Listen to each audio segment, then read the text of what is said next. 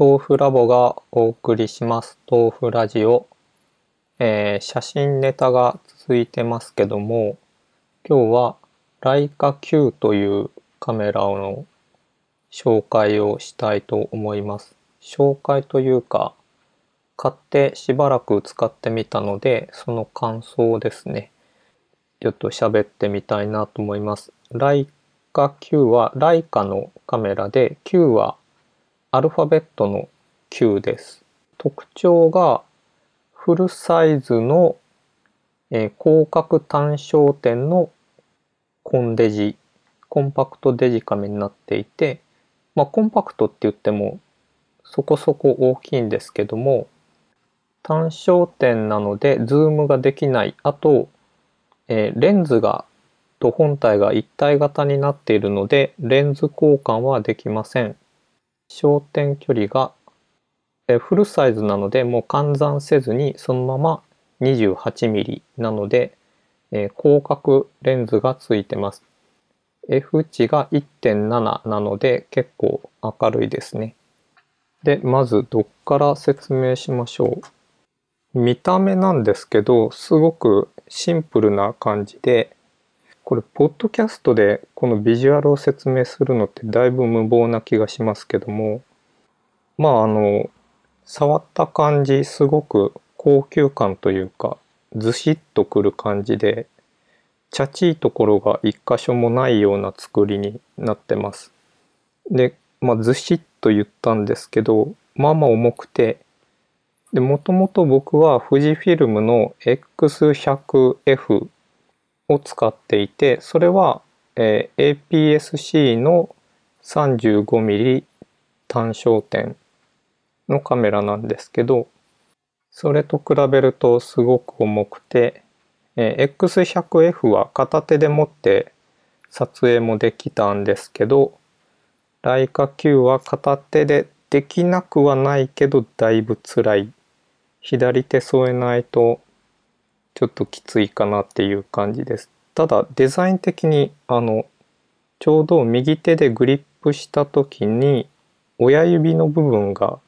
へこみがつけられてて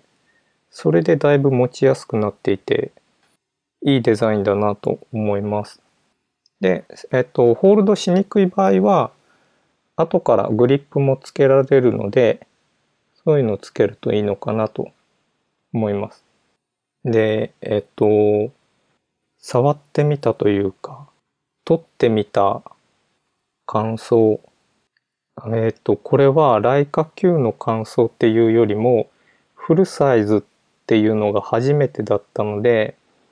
まあもともと広角ってあんまりボケないんですけども、フルサイズで 28mm F1.7 だとすごいボケるんですね被写体以外が。でフルサイズってこんなにすごいのかすごいっていうかボケがですねすごいなっていうのが第一印象でした。あの最近はボケればいいっていうかあんまりぼかさないような写真を撮るようにしてたんですけどもまあそれでもすごいなと。でそのボケがすごく綺麗でこれはレンズがいいんだと思うんですけれどもあのすごく滑らかなボケになってます。で富士フィルムの X100F ってボケが実はそんなに綺麗ではなくて背景によってはちょっとざわざわするようなボケなのでそれに比べると本当に滑らかですごくいいなとだから家の中で試しに撮ってるだけでもすごく楽しくなりました。あとですね、特徴としては、えー、富士フィルムのカメラと同じように、レンズに絞りリングがついていて、本体の方にシャッター速度がダイヤルでついてるので、なんていうか、富士フィルムから移行するにはすごく移行しやすくて、操作が結構直感的です。あとなんだろうな。あ、オートフォーカスがすごく速いです。えー、まあ X100F がちょっと遅いっていうのもあるんですけども、ライカ Q はそれに比べると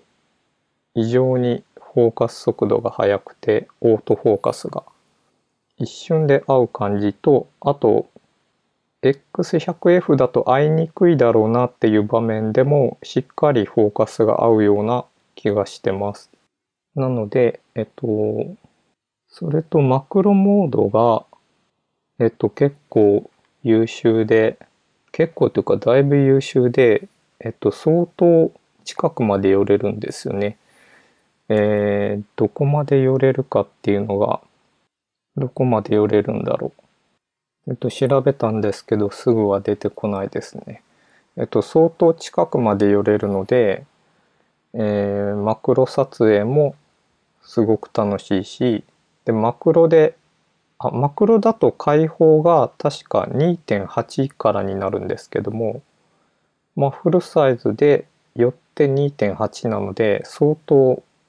ふわっとした写真が撮ることができます。これで見た目と性能的なところは、そうですね、国内メーカーのカメラに比べると、ボタンの数がすごく少なくて、えー、だいぶシンプルな、使いにくいといえば使いにくいのかもしれないですね。ファンクションボタンはもう一個ぐらいあってもいいのかなという気がしますけど、ただ、見た目がすごくスッキリしてて、まあこれくらいでもいいのかなという感じもあります。で、これで、まあ、フルサイズのミラーレスで、えー、そうですね。あ、手ブレ補正もついてて、オートフォーカスも早い。あと、スマホにアプリがあるんですけども、スマホのアプリと連携して、えー、リモート操作をしたりとか、えー、ライカ Q で撮影した写真をスマホに転送するとかっていうこともできて、えっと、これ発売が2年ぐらい前なんですかね。すいません、何年発売か忘れちゃったんですけども、モダンなカメラについているような機能は一通り入っているので、機能的には十分かなという感じですね。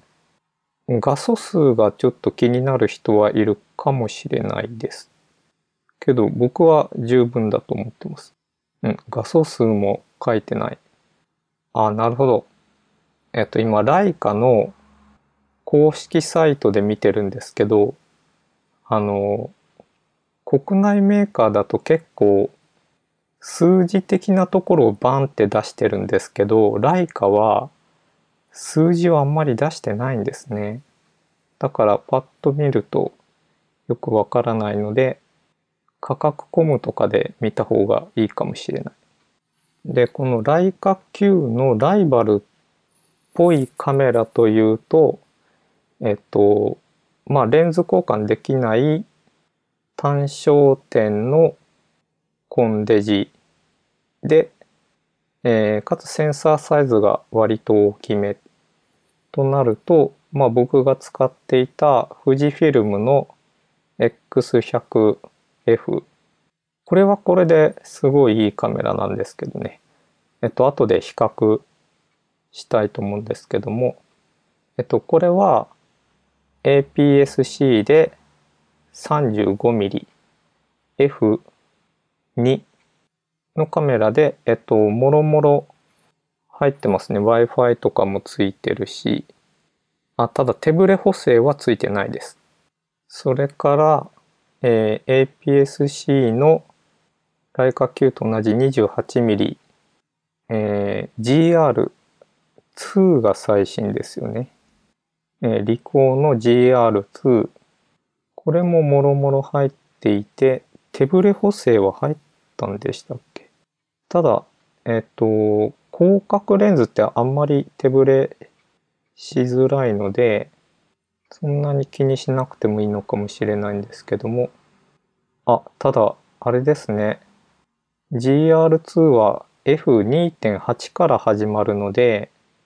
ちょい暗めな感じがします。F2.8 で APS-C で 28mm なので、えっと、ライカ Q と比べると、ボケとかはあんまり使えないのかなっていう気がしますね。ただ GR って割とパンフォーカスで撮っていくのがいいカメラなんだと思うので、だから APS-C になった時もちょっと議論があったんですよね。僕は、えー、GR APS-C になる1個手前の GR デジタル4っていうのを使ってたんですけども、それはすごい良かったです。片手で持ってサクサク撮っていける感じと、あとすごいマニアックなカスタマイズができるので、えっと、結構プロのフォトグラファーでも使ってる人が多いカメラですね。で、多分、えー、ライカ Q のライバル大本命はソニーの RX1 になるかと思うんですけども、今それが、えー、RX1R RX1RM2 と3種類出てますね。えっと、M2 はマーク2のことか。で、このソニーの RX1 のシリーズは、えー、フルサイズ、ライカ級と一緒ですね。で、えー、35mm の F2 なので、えっと、F 値はちょっと大きいんですけど、ライカ級が1.7なので、えー、ただ 35mm なので 28mm よりもボケるんじゃないかなと。ただまあこの辺のカメラになるとそんなぼかして撮ろうっていう感じじゃないのかなっていう気もしますけど。で、えっ、ー、と、この辺がライバルになってくるかと思うんですけども、まあやっぱり一番気になるのが値段ですよね。で、値段で言うと、もうライカ Q が圧倒的に高くて、えっと、正直、フルサイズのミラーレス機を買うんだったら、ソニーの α9 とか α7 3が、えっと、もう発売されたんでしたっけで、ちょっと前に発売されたのが α7R3 なんですけども、えっと、ライカ Q を買う予算があれば、国内のカメラは選び放題。かつ本体プラスレンズまで買ってお釣りが来るんじゃないかなと思うので、えっと、本当に幸せになりたければ、えー、すいません、発売日が多分今日とか明日とかだと思うんですけど、ソニーの α7R3 とか買っておくと幸せになれるんじゃないかなと思います。今、ライカ Q とそのライバルを挙げたんですけども、その辺は本当に使い道が限られてて、まあスナップとか、そんな感じに向いてるのかなと思いますので、えっと、で、画角がちょっと広角気味なので、ポートレートとかには使いづらいんですね。なので、人物を撮りたいとか、あとレンズ交換していろんなシチュエーションで撮りたい場合は、違うカメラを選んだ方がいいかと思います。さて、えっ、と、それじゃあ、ライカ Q の、あ、なんでライカ Q 急に買うようになったかなんですけど、もともとあのライカに対する憧れとかって一切なくて、えっと、本当に富士フィルム信者で富士フィルム最高って富士フィルムのカメラを今までに何台 ?4、4、5台買ってるんですよね。で、えっと、完全に富士フィルムで統一してて、レンズも一通り揃えたんですけど、ただですね、えっと、富士フィルムがフルサイズのカメラ出してないっていうのもあり、フルサイズちょっと気になるなって思ってたのと、やっぱり単焦点でレンズ交換できない潔いカメラっていうのが好きなのでそういう意味ではライカ Q かソニーの RX1 かそのあたりが候補として入ってくるんですね。で、えっと、ヒーコというサイトがあって、ただこのヒーコってちょっとスペルが X から始まるので直感的じゃないんですけど、XYCO ドットメディアっっていう URL でアクセスできます。で、これリンク貼っときますけども、えっと、このサイトはすごく、サイト自体好きなんですけども、写真のクオリティがすごく高くて、あの、ガチの人たちが書いてるので、で、その中で、えっと、何歳だったかな ?20 代の女性が、ライカ Q を買ってから世界が変わったようなそんな記事をいくつか上げてるんですけども、まあそれを見てるうちにちょっといいんじゃないかなと思い始めて、で、そっから、えっと、そうですね、あの、劇薬指定サイトのフォトヨドバシの作例を見たりとか、あとフリッカーとかインスタグラムとかで写真を見て、まあ良さそうだなと思ってで、たまたま天神にライカストアがあったので、ちょっと触ってみようと思って触ってみたら、あ、もうこれは買うしかないなという感じでした。で、ライカのカメラの場合は多分、あの、待ってても値段が落ちたりとかしないと思うので、欲しい時が買い時なのかなと思って、あんまり時期とか気にせずに買ったんですけども、結果桜の時期に間に合ったのでまあいいんじゃないかなと思います。まあ桜を 28mm で撮るかっていうとちょっと辛い気もしますけど。じゃあこっからは、えー、ライカ Q で撮った写真を見ていきながらどんな感じの写真なのかという感想をポッドキャストなので写真をお見せできないんですけども、まあ、まずですねえっと、ボケの滑らかさはさっき言った通りなんですけど、ピントが合ってるところは本当にきちっと合ってて、あの、なんか全体的にふわっとぼやっとした感じじゃなくて、ピント合ってるところはちゃんと合ってるんですね。で、そこから滑らかにボケていくので、えっと、すごくいい感じの、あ、すごい語彙力がないんですけど、いい感じの写真になります。で、色合いが、やっぱりあの、国内メーカーとは全然違うなという印象で、まあいろいろあると思うんですけども、ライカ、ライカドイツですよね。あの、ヨーロッパの方だと日本と日差しが全然違うと聞いてるんですけども、あとは、えっと、目の色で日本人のこの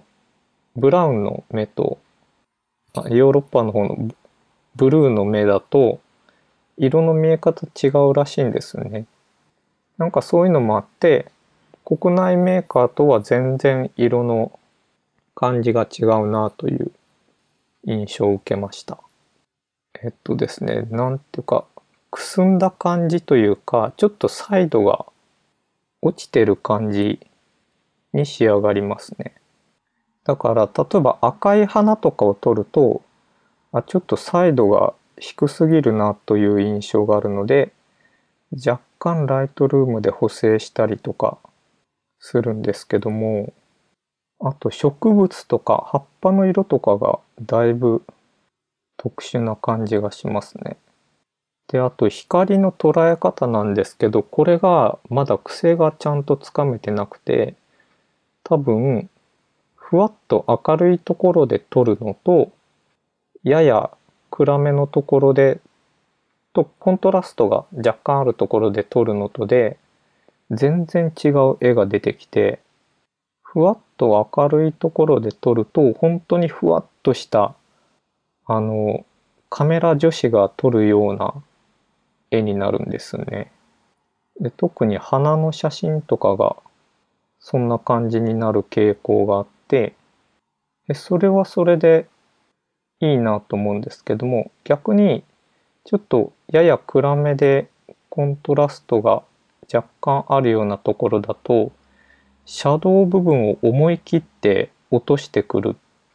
なので、えっと、よりコントラストが強調されてまあ言ってみればドラマチックな雰囲気になります。でコントラストがやや高めでかつサイドが低めになるとえっと、フィルム写真みたいな雰囲気になるので、で、かつあのピントが合ってないところはふわっとボケてるので、だからなんかフィルムの雰囲気、特別な雰囲気の写真になりますね。なのでどっちかっていうと、えっと、まあインスタグラムとかでフィルターかけたりとかすると思うんですけども、その中にライカフィルターっていうのが存在してるかのようなライカフィルターをかけたかのような写真になります。でこの色合いとかあと光の捉え方って多分僕がローファイルから現像しても絶対そういう風にはやらないと思うのでだから今はあえて JPEG で取って出しで出すようにしてます。自力でこの絵は作れないので。じゃあ一方で、ローファイルはどうかっていうと、またローファイルも独特な感じで、えっとですね、サイドは JPEG にするときに落としてるみたいなので、サイドはちょっと高いんですね。高いけども国内メーカーほどじゃないのかな。で、なぜか全体的に赤みがかっていて、でこの赤がくせ者でこの赤を取ろうと思って色温度とか変えるんですけど色温度だけでは多分この赤取れなくて色かぶりの方の補正もしないといけないんですよね。で色温度と色かぶりどっちもやらないといけないので僕はそこあんまり得意じゃないから綺麗な色を出すっていうのがうまくできなくてえっと、写真の中に白いポイントがあったらそこを白を基準に補正すると綺麗に赤が取れるんですけどそれが難しいなと思いました。でそのまず赤みを取ってそれからえっとまあ特別なことしなくてもライトルームの自動補正とかかけると国内メーカーの作る JPEG みたいな感じの JPEG も作れるので、まあ、なので、えっと、ライカ Q の JPEG の雰囲気も好きだけど、ちょっとニュートラルな感じの写真も撮りたいんであれば、ローも一緒に撮っておく方がいいかなと思います。なので、えっと、今度桜を撮りに行くんですけど、それは JPEG とローとどっちも撮って比べてみようかなと思ってます。で、それ以外の時は割と JPEG だけで雰囲気ある写真を撮ろうかなという感じで、ただ、えっと、肌色って言うと今怒られるんですよね。えっと、日本人の肌の色って言っても多分ダメで、えー、ただ伝わったと思いますけども、まあ、ある人種の肌の色はそんなに綺麗に出ないかなっていう、そうですね、ちょっとくすんだ感じになってる気がします。でそういう意味では、あの、肌の色は、富士フィルムがすごく綺麗に出るので、ちょっと富士フィルムからの乗り換えだと、人物は辛いかもしれないですね。あまあ、光の感じによってはいけるのはいけるけど、あやっぱここは富士フィルムですね。えっと、なので、あと、オートホワイトバランスが時々狂うことがあるので気をつけないといけなくて、それも含めて、えっと、オートホワイトバランス、それから色、肌の色もそうだし、えっと、空の青とか植物の緑なんかは富士フィルムが圧倒的にいいです。ただ、えっと、雰囲気のある感じじゃなくて本当にあの綺麗な優等生な絵なのでライカ Q はこの雰囲気が味のある絵が特徴っていうか長所といえば長所なのでそこは使い分けかなという気がしますね。だからもしライカの交換レンズ式のカメラを買ってでもうちょっと普段使い普段使い広角じゃない標準レンズとか使えるようになったとしても僕はボランティアカメラマンあの前回の配信でボランティアカメラマンについて説明しましたけどボランティアカメラマンやるときは富士フィルム使うなという感じですね。ただやっぱりこの滑らかなボケは捨てがたいですね。X100F の 35mm F2 で APS-C だとかつボケがそんな綺麗じゃないんでここまで綺麗な感じにはならないですね。それからえっと夜の撮影もしてみたんですけどもえっと結構フルサイズっていうことで高感度で撮っても大丈夫なんじゃないかなという期待があったんですけども割とノイズが乗ります。えっと、感度を下げても、下げてもちょっと辛いかなっていう。6400だとちょっと辛いですね。最高どこまで上がるんでしたっけ ?3200、3200、1600。うん、ちょっと被写体が分かりにくい被写体を撮ってしまいました。ノイズが。まあでも雰囲気ある写真なんで、多少ノイズが乗っても、それはそれで雰囲気って言ってごまかせるんじゃないかなっていう気もしますね。あとは、これはもう個人的な問題なんですけども、この 28mm っていう画角をどう使いこなせるかっていうところで、えっと、僕が一番得意でよく使ってたのが 50mm、35mm 換算の 50mm ですね。なので、えっと、X100F だと、えっと、35ミリなんで、やや広くて、もうそれだけでもちょっと辛い感じなんですけども、そっからさらに、ライカ Q の28ミリってなると、いや、どう撮ったらいいんだろうっていう。ただ、iPhone がだいたい28ミリぐらいだと思うんですけども、なので iPhone で写真撮るような感じでもいいのかなと。結構歪みはそんな気にならないんですね。ちゃんと補正してくれてるのか。ただちょっと人物撮るのは怖いなーっていう感じが。子供とかだといいんですけどね。で、広角レンズは、まあ寄って撮れっていうのが鉄則なので、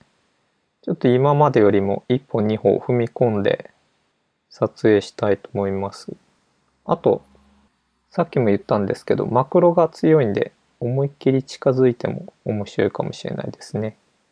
ということで、ライカ Q の触ってみてどれくらいだろう感想だったんですけども、えっと、おすすめするかどうかって本当に人によるっていう感じで、この絵はなかなか作れないので、うん、ちょっとこの絵が気に入った人、ライカ Q が出してくる絵が気に入った人は、この値段でも買う価値はあるかなと思うんですけども、えっと、万能な感じで行きたいんであれば、僕はやっぱり富士フィルム信者なので、富士フィルム推しだし、あと、フルサイズミラーレスっていうところであれば、もうソニーの α9 か α7 しか選択肢が今のところないですよね。キャノンが出してくるんでしょうかね。ただカメラ初めての人はキャノンのミラーレスって結構使いやすいんじゃないかなと思ってますけど。そんなとこでしょうか。で、この撮った写真を、あ、一応僕のインスタにはちょっとずつ上げていこうかなと思ってるんですけど、インスタだとえっと、正方形にトリミングしちゃうんで、ちょっとこのままどっかに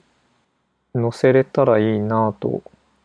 いうふうにも思ってます。なかなか JPEG 取って出しで載せてる人少ないんじゃないかなと、海外ユーザーでも。で、国内だと、ライカ級ユーザーってそんないない気がするので、なかなか作例が見れないですよね。まあ、かといって僕が撮った写真見ても参考になるかっていうと微妙な気がしますけどもただ JPEG 取って出しのこの雰囲気のある写真を見れるようにはしたいと思ってます。いずれ出します。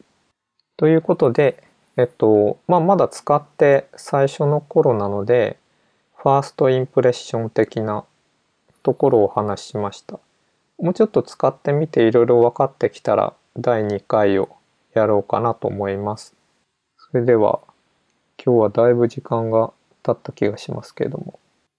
え次回は久しぶりにテック系のネタをやれると思うので楽しみに待っていてください。それではまた。